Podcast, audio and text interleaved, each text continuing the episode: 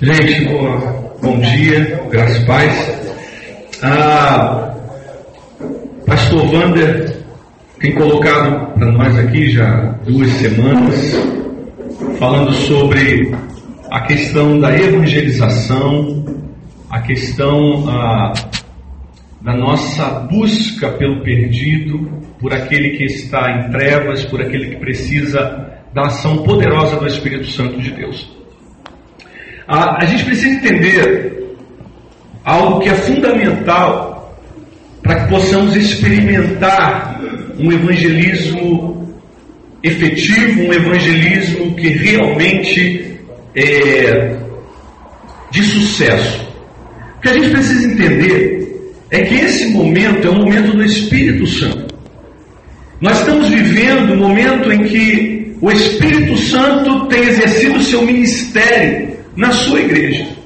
Depois que o homem pecou no jardim do Éden, imediatamente aquele momento terrível, aquele momento desastroso, aquele momento que Spurgeon diz que é, o homem não tem noção do que aconteceu na queda, quando houve a queda. O homem não tem noção do mundo espiritual, a, a destruição, a perda. O que aconteceu no coração e na vida do homem a partir daquele momento trágico. Preste atenção nisso, porque isso vai fazer com que você entenda o que nós vivemos hoje. A partir daquele momento, o homem, está lá em Gênesis 3, você vai ver o homem, ah, quando vê a besteira que fez, ele começa, ele tenta se esconder e ele faz uma coisa muito interessante. Ele faz uma roupinha para ele, né? Quem lembra? Pega uma folha e prepara uma roupinha para ele, ele tenta se, se cobrir da sua nudez. Quando Deus procura o homem, ah, Deus chama o homem, o homem tenta se esconder e Deus pergunta para o homem: é, Adão, onde você estava? Ele diz: Senhor, eu percebi que estava nu e por isso me escondi. E naquele momento Deus faz um, uma ação, um ato extraordinário. Naquele momento começa um ministério do Pai, de Deus, em restaurar a comunhão que foi quebrada através do pecado. E o que, que Deus faz ali? Deus mata um animal, Deus derrama o sangue desse animal na terra, Deus tira a pele desse animal e faz uma roupa para o homem. O que, que Deus estava mostrando com esta atitude? Que precisaria, que haveria um tempo em que haveria um sacrifício. E nesse sacrifício alguém morreria, o sangue seria derramado deste animal ou desta pessoa, e com o sacrifício desta pessoa, o homem seria coberto dos seus pecados e tendo acesso novamente a Deus. Deus então assume o seu ministério até o tempo em que chega o chamado a plenitude dos tempos. Quando Jesus nasce de uma mulher, a Bíblia diz, e na plenitude dos tempos, Jesus vem à terra. Deus cuida, Deus guarda o seu povo, Deus sustenta o seu povo, Deus sustenta a nação de Israel em todo o percurso do pecado até o dia em que Jesus nasce. Veja bem que não é que o Espírito Santo não agia e nem não havia a presença de Jesus já nesse tempo. Nós vamos ver que em Sansão o Espírito do Senhor descia sobre Sansão e Sansão fazia aquelas obras extraordinárias. Mas vejam bem, era um tempo, um momento, e logo em seguida o Espírito saía. Então não era o ministério do Espírito. Jesus também teve vários momentos em que ele se apresentou, como para Gideão, como para Abraão. Como é que a gente sabe que aquele anjo que a Bíblia fala que era o anjo, era na verdade uma teofania, era Deus, Jesus se materializando para falar ao homem. Quando aqueles homens que tiveram encontro com esses anjos se curvavam diante deste anjo e este anjo aceitava a adoração. Ora, se não fosse Jesus, se fosse um anjo, um outro anjo, ele não aceitaria a salvação, a, a adoração. Então aquele anjo era Jesus. Então veja, o Pai tem um ministério, mas a presença do Filho e do Espírito Santo. E agora Jesus nasce. Quando Jesus nasce, ele assume o seu ministério, o Pai o conduz até que ele chega a uma certa idade e então ele começa o seu ministério. Coisa tremenda é que o ministério de Jesus, ele começa efetivamente no dia que ele é batizado e que uma pomba, o Espírito Santo em forma de pomba pousa sobre a sua cabeça, ali há um encontro mais fantástico que a gente vê na Bíblia, que é o Pai, a voz do Pai então soa do céu, dizendo: Este é o meu filho amado em quem me comprazo. O Espírito Santo pousa sobre a cabeça de Jesus. E Jesus ali é batizado e há uma, um mover espiritual extraordinário. E a partir daquele momento, gente, Jesus assume o seu ministério, ele já sai dali e começa os milagres a acontecer, poder de Deus sendo espalhado por toda a terra. Em três anos, Jesus vira este mundo de cabeça para baixo. Até que Jesus, num encontro com seus discípulos, ele diz assim: Olha, está chegando o tempo ah, de eu voltar para o Pai. Mas eu não vos deixarei só. Eu vou enviar o meu Espírito. O Espírito Santo estará em vós. E quando começa Atos dos Apóstolos, Jesus morreu, ressuscitou, se apresentou aos discípulos e ele faz a promessa: ficar em Jerusalém até que do alto sejais revestidos de poder. Em Atos 2 nós vemos aquele derramar do Espírito Santo. E naquele momento, em Atos 2, começa o ministério do Espírito Santo, que continua até hoje. Quem está no controle da igreja é o Espírito Santo. Portanto, queridos, se nós queremos fazer alguma coisa, se nós queremos efetividade no nosso trabalho, nós precisamos nos submeter ao Espírito Santo, que Ele nos conduz, Ele nos diz para onde devemos ir, quando ir, como fazer, onde fazer. É o Espírito Santo que está no controle da igreja hoje. E quando a gente olha esse texto extraordinário que o pastor Wander vem tratando até aqui, nós vamos ver um homem um Felipe sendo totalmente guiado pelo Espírito Santo e por isso o sucesso da obra que ele fazia. A Bíblia diz que Samaria foi balançada com o ministério daquele homem. Um negócio extraordinário. Deus fazendo algo maravilhoso. E ele ouve aquela, uma voz e a voz diz: Olha, você agora deixa é, esse, esse, essa multidão que está te seguindo e você vá até a rua deserta. Imediatamente a Bíblia diz, como o pastor já pregou, imediatamente ele se levanta, vai para a rua deserta e ali ele fica esperando alguma coisa acontecer e mais uma vez, no versículo 29, ele está em obediência, tudo que nós já vimos. Ele aceitou o desafio de Deus, ele foi cumprir o seu ministério, mas agora, mais uma vez, vem uma carruagem com um eunuco, e naquela carruagem, enquanto ela caminhava, mais uma vez, versículo 29, então disse o Espírito a Filipe Gente, o problema da gente evangelizar, o problema da gente fazer qualquer coisa no reino de Deus, eu estava falando com meus supervisores lá em cima agora há pouco, é que a gente pode pensar que a nossa capacidade, que o nosso know-how nos habilita a ganhar pessoas para Cristo nos habilita. Aqui a maioria das pessoas tem experiência em liderança. É É o perfil da nossa região. Empresários, microempresários, pessoas que de alguma forma exercem liderança e liderança muito forte. E posso dizer que todos aqui, em alguma instância, exercem liderança. E de repente, onde você exerce liderança, você é muito bem sucedido. E temos, corremos o risco de pegar esse know-how e achar que se eu fizer tudo direitinho, como eu estou aprendendo, como os pastores estão ensinando, então as coisas vão acontecer. Eu me lembro da experiência de Moody, um dos maiores teólogos do, do século passado, ou perdão, do século XVIII. Esse homem, um grande pregador, um grande expositor da palavra de Deus, e ele diz em um dos seus livros, uma biografia sua, ele diz que ele teve um encontro com o Espírito Santo em Nova York, que ele não podia nem compartilhar, tamanha foi a experiência que ele teve com Deus. E algumas pessoas começaram a perguntar para ele, Mude, o que está acontecendo?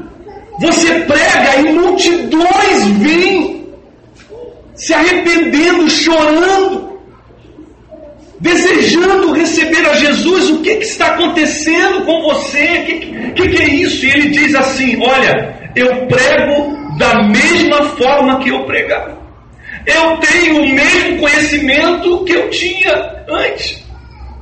Mas agora, depois daquele encontro que eu tive com Deus, uma experiência muito forte, ele abre a boca e as pessoas vinham querendo ouvir, sedentas para ouvir a palavra que saía da boca de Mude. E esse foi um dos maiores evangelistas que a igreja, dos, que a igreja de Cristo conheceu. Por quê? Porque, gente, antes de irmos em encontro ao perdido, nós precisamos ter um encontro com o Pai. Sem esse encontro, sem esse derramado Espírito Santo em nossas vidas, sem esse contato, sem essa intimidade, nosso trabalho ele é ineficiente. É o Espírito Santo que nos capacita. Veja que a carruagem vem mais uma vez, você vai em todo o tempo o Espírito Santo falando com Filipe. Então a primeira coisa, você quer evangelizar, você quer ver pessoas sendo convertidas através do seu ministério, você precisa deixar que o Espírito Santo assuma o controle. Ele é o Senhor da igreja. Ele tem os seus caminhos. Ele está controlando a igreja, ele está direcionando a igreja. E eu quero dizer uma coisa para vocês, para aqueles que acreditam, que estão ouvindo essa, essas mentiras, né? E, e, hoje temos aí um movimento dos desigrejados, pessoas que estão abandonando a igreja, estão questionando a igreja. Eu quero dizer uma coisa para vocês, queridos, em nome de Jesus: quem é o Senhor da igreja é o Espírito Santo, Ele está no controle e esta igreja irá até o final para se encontrar com Jesus Cristo nas alturas. A igreja é vitoriosa porque o Espírito Santo é o Senhor da igreja. E ela vai vencer, e ela vai prosperar, e as portas do inferno não prevalecerão. Quando você está lá na sua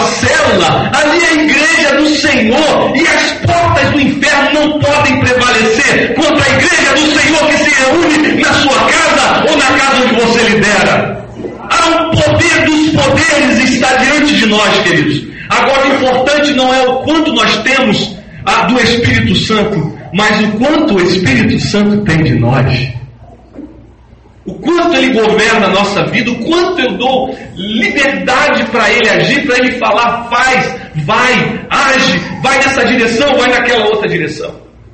Primeira coisa, e segunda coisa, a partir desse versículo 29, quando o Espírito Santo diz, vai atrás da carruagem. Gente, isso aqui é extraordinário. Porque é uma cena que se você olhar assim, parece até ridículo. Poxa, eu sou um evangelista. Eu sou um pregador de multidões e agora o Espírito Santo diz: corre atrás da carruagem. A carruagem está indo. Né? Mesmo que não esteja andando tão rápida, mas é mais do que um caminhar. Então ele tem que começar a correr. Você já pensou coisa meio ridícula? A pessoa, o pastor Wander correndo atrás de, de uma carruagem, um negócio meio estranho. Mas sabe o que isso fala para mim, gente? Isso fala agora da parte que é nossa. Se há uma dependência total do Espírito Santo, sim, sem essa você não vai a lugar nenhum.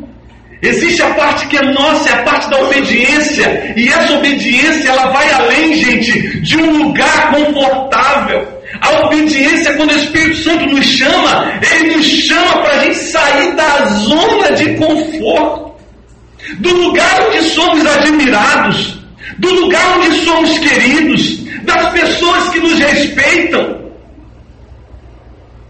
das pessoas que nos entendem, das pessoas que nos amam, e agora nos coloca atrás de alguém que não sabe quem você é, que não sabe da sua história. E o pior, ele tem que correr. E me parece que se naquela época se corria atrás de carruagem, hoje nós estamos correndo atrás de carros velozes.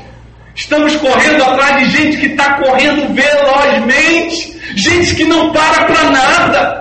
Jovens que estão ah, na faculdade e vocês, jovens que estão ministrando, sabem como é, como é que é? as pessoas não querem parar. Eu tenho que estudar, eu tenho que fazer concurso, eu tenho que fazer aquilo, e parece que a gente fica igual doido. Às vezes, gente, parece que, que nós nos sentimos até pequenos, né? Porque você se sente que você é um, é um estorvo para a pessoa. Você está tentando salvar a pessoa e a pessoa dizendo assim: me deixe, eu tenho muita coisa para fazer. E você correndo atrás, e você se, você se expondo, você colocando a sua energia nisso. E às vezes por pessoas que nem compreendem o que você está fazendo. Quantos se sentem assim às vezes, correndo atrás de alguém? E a pessoa, e você chama a pessoa para a célula, e a pessoa não tem tempo, agora estou correndo. E pai, aquela correria. Gente, a gente vive nisso o tempo todo. Felipe correu atrás de uma carruagem, nós estamos correndo atrás de carros, de aviões, as pessoas voando, correndo, está tudo quanto é lado, uma correria, mas nós estamos lá. Eu quero dizer uma coisa para vocês, queridos: quando a gente ouve a voz do Espírito Santo, nós vamos correr sim, mas aquela pessoa em quem estamos indo, em quem estamos focando, o Espírito Santo colocou no nosso coração, e aquela pessoa, ela tem uma necessidade, e nós temos a resposta para ela, e ela vai Jesus. E agora aquela, aquela carruagem para, Felipe sobe na carruagem. Eu quero falar desses três Dessas três, desses três momentos, não vou falar da mensagem em si, mas a primeira coisa que eu quero falar, dependência total do Espírito Santo. Esse é o ministério do Espírito Santo na igreja. O segundo, a nossa parte nisso tudo. Nós precisamos correr, nós precisamos nos cansar. Ah, vou cansar. Gente, eu tenho na minha célula pessoas que trabalham fora, viajam a semana toda. Trabalham em outro estado.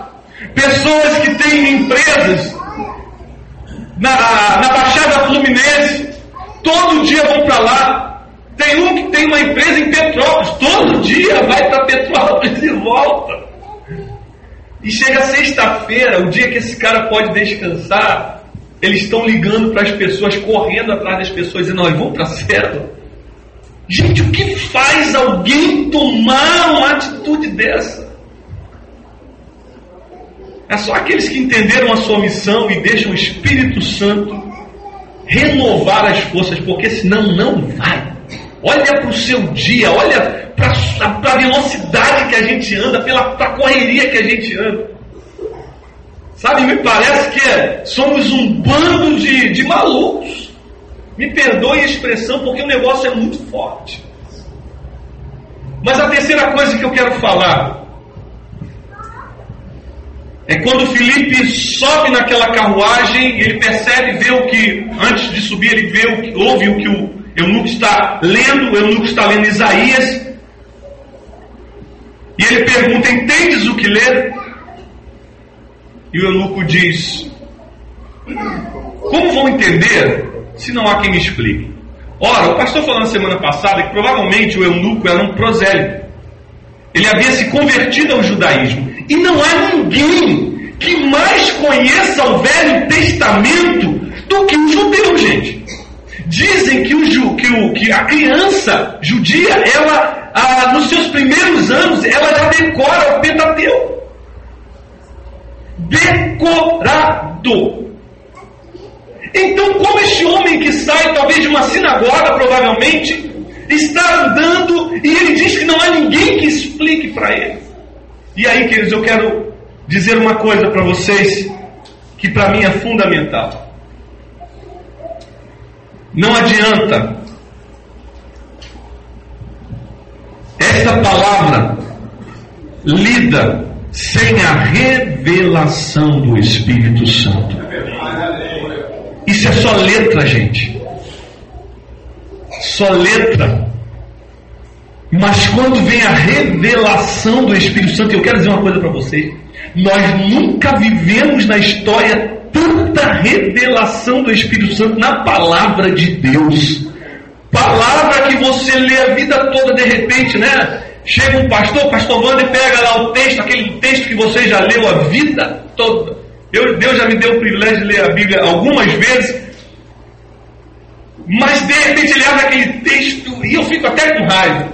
Quando eu ouço a irmã de Meia, o Willis falando, pastor Wander e outros pastores, e vem aquela revelação, você fala, Pedro, meu Deus, quase que eu quero. É, mas é a raiva. Você fala, Deus, como é que eu não vi? Como é que eu não vi esse negócio, essa, essa doçura da palavra? Passou no meio do texto, vezes o texto que eu li aquela semana e de repente a revelação do Espírito Santo. Gente, deixa eu falar uma coisa para vocês em nome de Jesus. As pessoas estão cheias, estão cheias de palavras vazias, eu não sei se você já viu pregadores citando a Bíblia quase toda de cor, mas você não sente nada, não há revelação.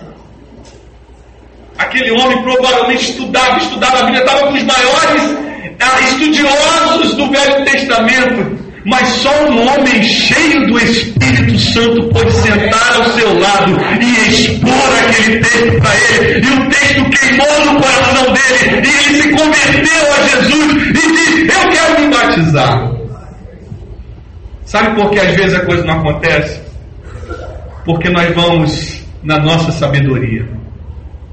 Eu até falei agora no meu grupo, no nosso grupo ali em cima. Por muito tempo eu sofri, porque sempre tive muita facilidade de me relacionar. Muita. Aonde eu chego, tem muita facilidade. É um dom que Deus me deu, é um dom que Deus me deu e eu chego, me relaciono, eu consigo fazer uma leitura do ambiente e ali eu consigo é, entrar tranquilamente, não tenho dificuldades, é um dom que Deus me presenteou. No entanto, eu comecei a perceber que o meu evangelismo ele passava por isso. É claro, você tem que usar o, o poder de influência que Deus te dá, você usa. Mas eu percebi que pessoas não se convertiam. Eram muito minhas amigas, me amavam. Ah, você é o pastor. Você é bacana e tal. E eu ficava esperando, e aí, sem vergonha, e você vai se converter? E, nada, e o cara não se converte, cara, e aquilo começou a me machucar. Eu falei, Deus, eu não quero ser esse amigo de todo mundo. Eu quero ser amigo sim, mas eu quero ver através da minha vida as pessoas se rendendo a ti. E eu comecei a entrar numa crise, comecei a orar e pedir a Deus. E Deus ouviu a minha oração. E hoje, tudo que eu falo, quando estou evangelizando, eu acho que tem que ser um estilo de vida mesmo, não é um, um ato, né? Nós somos o que somos em Deus, é um estilo de vida. Mas há momentos que você vai efetivamente ali Agora, é, é, jogar mesmo a rede, aquele momento da rede. E eu descobri que eu usava muito pouco a palavra de Deus, usava mais esse, esse poder, por esse dom que eu tinha natural, do que a palavra de Deus. Então eu resolvi usar a palavra de Deus revelada. E olha, gente, eu tenho experimentado gente se convertendo através da minha vida. E isso não é porque eu sou pastor, não tem nada a ver. Eu digo assim no dia a dia ali se relacionando com o outro. Por quê? Porque a palavra de Deus faz queimar os corações. Que Deus te abençoe. Sabe, temos desafios dentro das nossas celas? Temos. Muitos desafios. Mas o Senhor nos dará vitória. Porque Ele é o Senhor da igreja. Amém? Diga para a pessoa que está ao seu lado assim: olha, Deus, na pessoa do Espírito Santo, é o Senhor da igreja que se reúne na sua casa. Ah, vamos aplaudindo, porque Ele está no poder.